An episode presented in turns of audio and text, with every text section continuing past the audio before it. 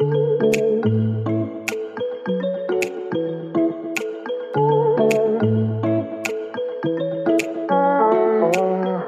à toutes, bonjour à tous. Je vous retrouve aujourd'hui pour vous annoncer la fin de la saison 1 de Salutations, faire le bilan et vous parler bien sûr de la suite.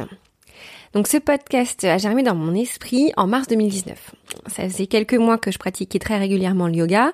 Je venais de m'inscrire à mon teacher training et un de mes collègues avait déposé sur mon bureau le livre de Marie Coq. Ce livre a été un vrai déclic. J'y ai trouvé beaucoup de réponses à mes questions et il m'a surtout donné envie de creuser le sujet. À ce moment-là, je participais aussi à Switch Collective, le bilan de compétences nouvelle génération que je finis par conseiller à tout mon entourage. En faisant le point sur moi, mes compétences, mon pourquoi, mes motivations profondes, je me suis rendu compte que j'avais un besoin pressant d'entreprendre, euh, mais d'entreprendre quelque chose en dehors de mon quotidien, de mon job, mais aussi de ma sphère familiale. Je venais tout juste de commencer un nouveau job dans l'univers du livre audio, et j'étais déjà fan de podcast à l'époque. Donc bref, les étoiles se sont alignées, et Salutations a vu le jour en quelques mois. Marie Coq, que je ne remercierai jamais assez, a accepté d'être ma première invitée, voilà, j'étais lancée. Aujourd'hui, salutations, c'est 26 épisodes, plus de 72 000 écoutes, une place dans le top 20 des podcasts les plus écoutés sur Apple, en médecine alternative, grâce à vos commentaires et vos étoiles. Bref, bien plus que ce que j'avais imaginé quand j'ai lancé euh, ce podcast amateur. Je suis donc comblée de ce point de vue-là, car au-delà des chiffres, ça montre euh, surtout que j'ai trouvé un public et que ce travail profite à d'autres que moi. Car du travail, il y en a eu beaucoup. Entre les interviews, les montages, l'organisation, les réseaux sociaux, j'ai consacré environ 10 heures par semaine au podcast sur mon temps libre. Donc euh, la plupart du temps entre 20h et euh, minuit, 1 heure ou le week-end.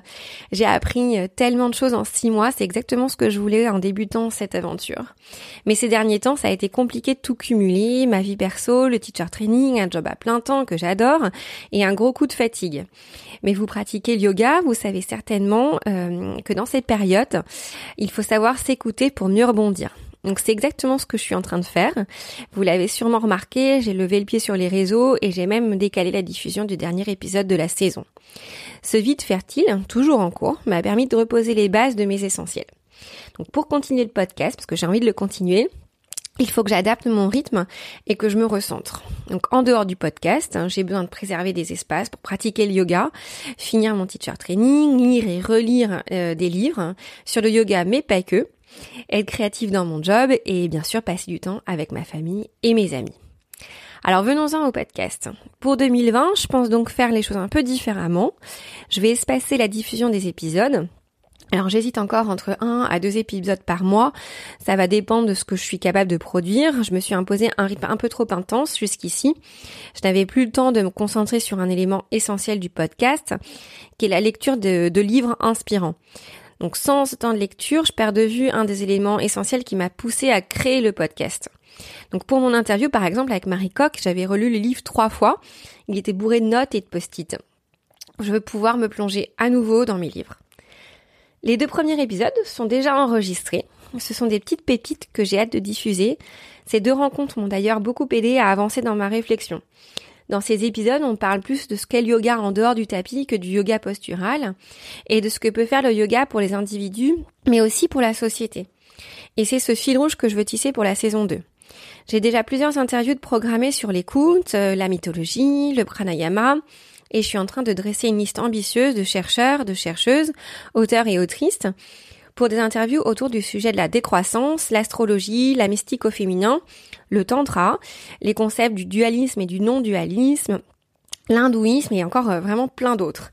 L'objectif étant à chaque fois de comprendre où se situe euh, le yoga dans cet euh, écosystème et mieux comprendre son histoire et sa portée philosophique. Mais contacter et convaincre toutes ces personnes prend du temps, d'où l'importance d'espacer la diffusion pour y consacrer le temps nécessaire. Si vous êtes des habitués de salutations, vous savez aussi que j'apprécie le côté entrepreneurial de cette aventure. J'ai interviewé plusieurs entrepreneurs yogis et j'adore explorer les outils marketing pour faire connaître le podcast. C'est mon petit plaisir aussi. L'idée de départ du podcast était de toucher des personnes comme moi, adeptes du yoga postural, yogis curieux et connectés, souvent en quête de contenu pour assouvir leur soif de connaissances sur cette pratique euh, si addictive. Dans la saison 2, vous ne retrouvez plus d'épisodes dédiés à l'entrepreneuriat et au yoga. En revanche, je souhaite explorer des partenariats avec des studios et pourquoi pas des marques pour aller toucher de nouveaux auditeurs et continuer à rencontrer des personnes avec qui je pourrais échanger sur l'entrepreneuriat. Je cherche encore le bon format pour le faire, mais je ne souhaite pas monétiser le podcast pour l'instant. Donc ce sera plutôt de l'ordre de l'échange de visibilité et du contenu additionnel. Le mois de janvier va être intense. Je finis mon teacher training, je vais donner 15 heures de cours à la fac sur l'édition et je vais construire la saison 2020. Donc a priori, la saison 2 démarrera plutôt fin février, début mars. Je vous tiendrai bien sûr au courant. Pour finir, j'aimerais remercier tous mes invités. Merci à Marie Coq d'avoir écrit ce fabuleux livre, d'avoir répondu oui à ma demande d'interview alors que le podcast n'existait pas encore et merci d'avoir pris le temps de répondre à mes questions. Merci Laure Bouilly de m'avoir consacré du temps alors qu'elle était enceinte de près de 7 mois. Sa vision de l'entrepreneuriat et du yoga est fraîche et ultra inspirante. Longue vie à Yoga Connect. Merci à Patrick Frappeau, une vraie révélation pour moi, j'ai pu le constater à plusieurs reprises. Patrick vit le yoga bien au-delà du tapis.